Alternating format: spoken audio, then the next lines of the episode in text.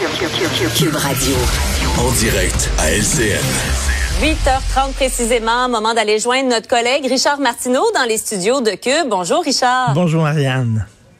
Il faut absolument revenir sur les propos d'Emmanuel Macron. J'en parlais avec un, correspondant euh, en France tout à l'heure. Il a dit vouloir, et, et j'ouvre les guillemets, emmerder les non-vaccinés. Oui, il dit qu'il veut continuer à emmerder les non-vaccinés. Il dit aussi d'ailleurs dans la même entrevue que les non-vaccinés ne sont pas des citoyens parce qu'ils se sont retirés de la communauté.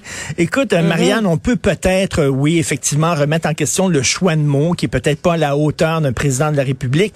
Mais tu sais, en France, souviens-toi de Sarkozy, il avait parlé de racaille en parlant des jeunes délinquants mhm. et il avait dit aussi lorsqu'un jeune l'avait un peu harangué, il avait dit, tasse-toi petit con. Alors, c'est comme ça qu'on parle en France. Donc, on peut peut-être se, questionner sur le choix de mots. Mais reste que, écoute, on a tout essayé avec les non-vaccinés. On a essayé les messages, les cadeaux. On leur donnait quasiment des gâteaux, de l'argent, des billets de loto lorsqu'ils allaient se faire vacciner.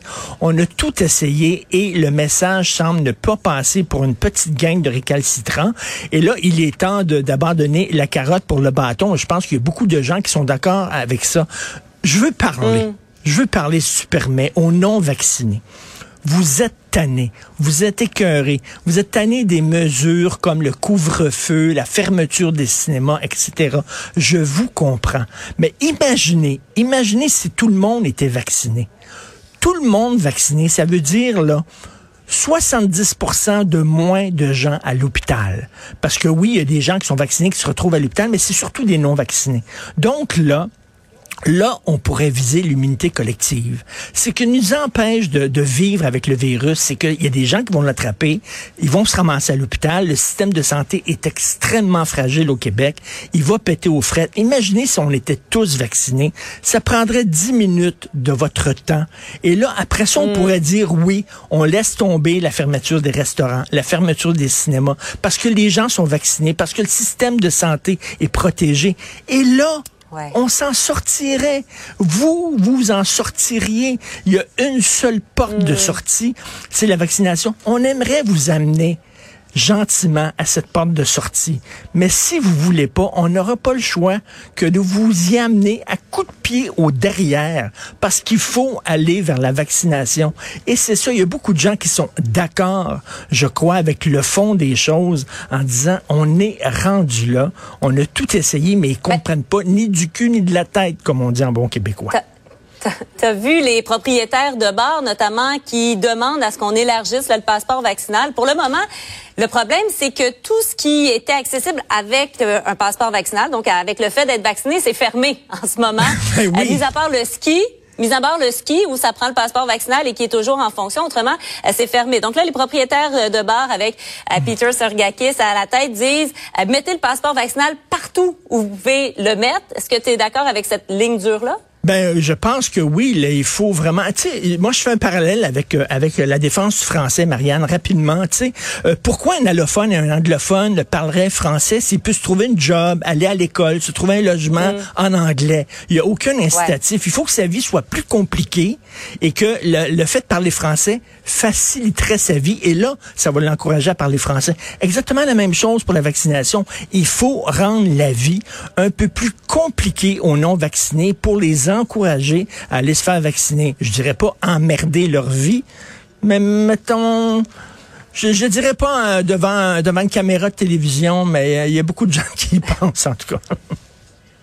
Parlons des travailleurs de la santé. S'il y a des gens pour qui en ce moment on a beaucoup d'empathie, ce sont eux. Ça fait presque deux ans là maintenant, Richard, qui travaillent et ceux qui sont encore là et à bout de souffle et, dans des conditions et, vraiment épouvantables. Et là, on leur dit dans certains cas, hey, sais-tu, tu vas travailler de nuit finalement la semaine prochaine et là avec les enfants, le gardiennage, puis tes vacances, sais-tu, ça marchera pas finalement? On peut pas faire autrement que d'avoir euh, beaucoup, mais beaucoup, beaucoup de sympathie d'empathie pour ces gens-là. C'est fou raide. Quand j'étais jeune, je regardais un petit comic, un cartoon, c'était Squiggly Diddley. C'était une pieuvre. À un moment donné, Squiggly Diddley était dans, une, dans un sous-marin et il y avait des trous qui perçaient un peu partout, puis il prenait ses huit bras pour essayer de boucher les trous euh, pour pas que l'eau rentre. Mais c'est vraiment ça. Écoute, je veux encore rendre hommage à ces gens-là. Mais euh, Marianne, c'est pas normal que notre système repose entièrement sur les épaules mm. frêles de travailleurs qui sont déjà épuisés.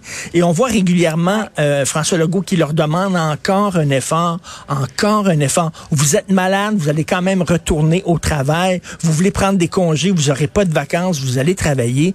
Ces gens-là sont en train de péter aux frettes. Et il faut se rappeler que ça date pas seulement de la pandémie. Avant la pandémie, on utilisait le temps supplémentaire obligatoire pour que le système fonctionne. Donc, avant la pandémie, dans une situation normale, on avait besoin de presser le citron L'élastique était tiré déjà. Mais ben voilà, on étirait déjà l'élastique. Exactement, jusqu'au bout. Et là, c'était en temps normal. Et t'imagines quand arrive une mm. crise comme celle-là.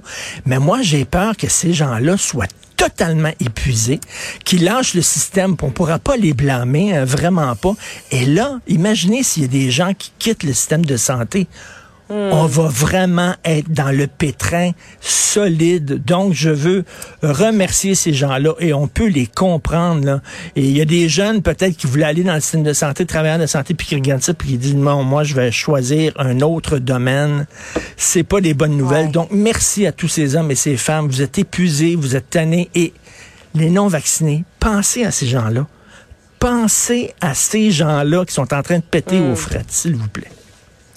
Merci beaucoup, merci, Merci, merci Marianne.